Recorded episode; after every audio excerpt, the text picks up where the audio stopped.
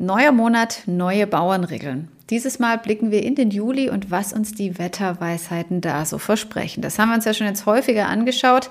Was sind überhaupt Bauernregeln?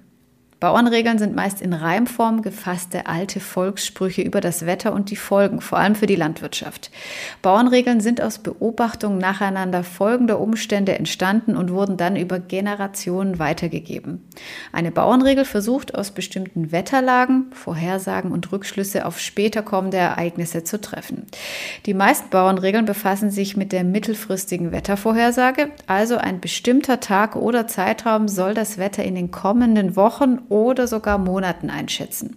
Und passend dazu starten wir gleich mal mit der ersten Bauernregel.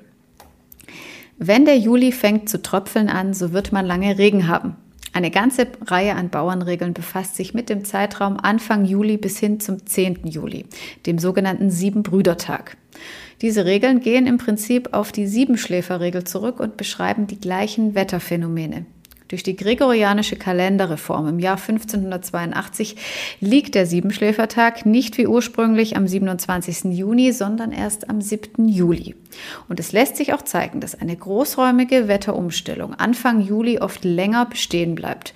Für Süddeutschland liegt der Wahrheitsgehalt dieser Bauernregel sogar bei 60 bis 80 Prozent. Allerdings ist es dabei egal, ob es sich um beständiges, schönes oder wechselhaftes und nasses Sommerwetter handelt. Macht der Juli uns heiß, bringt der Winter viel Eis. Zugegeben, diese Bauernregel blickt ganz schön weit in die Ferne, aber es ist sogar ein bisschen was Wahres dran. Nicht für den ganzen Juli, aber für die Zeit um den 25. Juli wurden statistische Untersuchungen durchgeführt. Dieser Tag gilt als Lostag für die kommende Winterwitterung. Bei sommerlichem Wetter am sogenannten Jakobitag wird ein kalter Winter erwartet. Und es gibt sogar einen statistischen Zusammenhang zum Januar. Es konnte nämlich gezeigt werden, dass ein warmer und trockener 25. Juli mit immerhin 60-prozentiger Wahrscheinlichkeit einen kalten Januar nach sich zieht. Und das gilt auch in die andere Richtung. Ebenfalls in drei von fünf Jahren fällt der Januar zu mild aus, wenn es an Jakobi geregnet hat. Für die Monate Dezember, Februar oder sogar die Weihnachtswitterung lässt sich dagegen leider keine Aussage machen. Hundstage heiß, Winter lange weiß.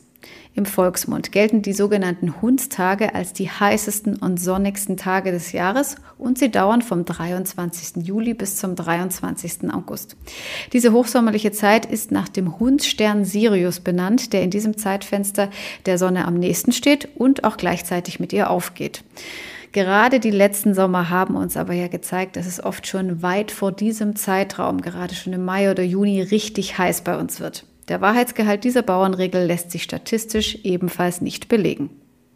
Und diese Bauernregeln zeigen es uns mal wieder. Nicht jede Wetterweisheit bringt uns in der Wetterprognose für die nächsten Wochen oder Monate weiter. Es gibt nicht immer statistische Beweise dazu. Einige Bauernregeln sind ja auch schon ziemlich alt, aber hin und wieder können wir dennoch was aus ihnen ableiten. Unser Wettercom Podcast erscheint wöchentlich, jeden Samstag auf YouTube, Spotify, iTunes, Deezer und vielen weiteren Podcast-Plattformen. Wir sprechen über viele verschiedene Wetter- und Klimathemen.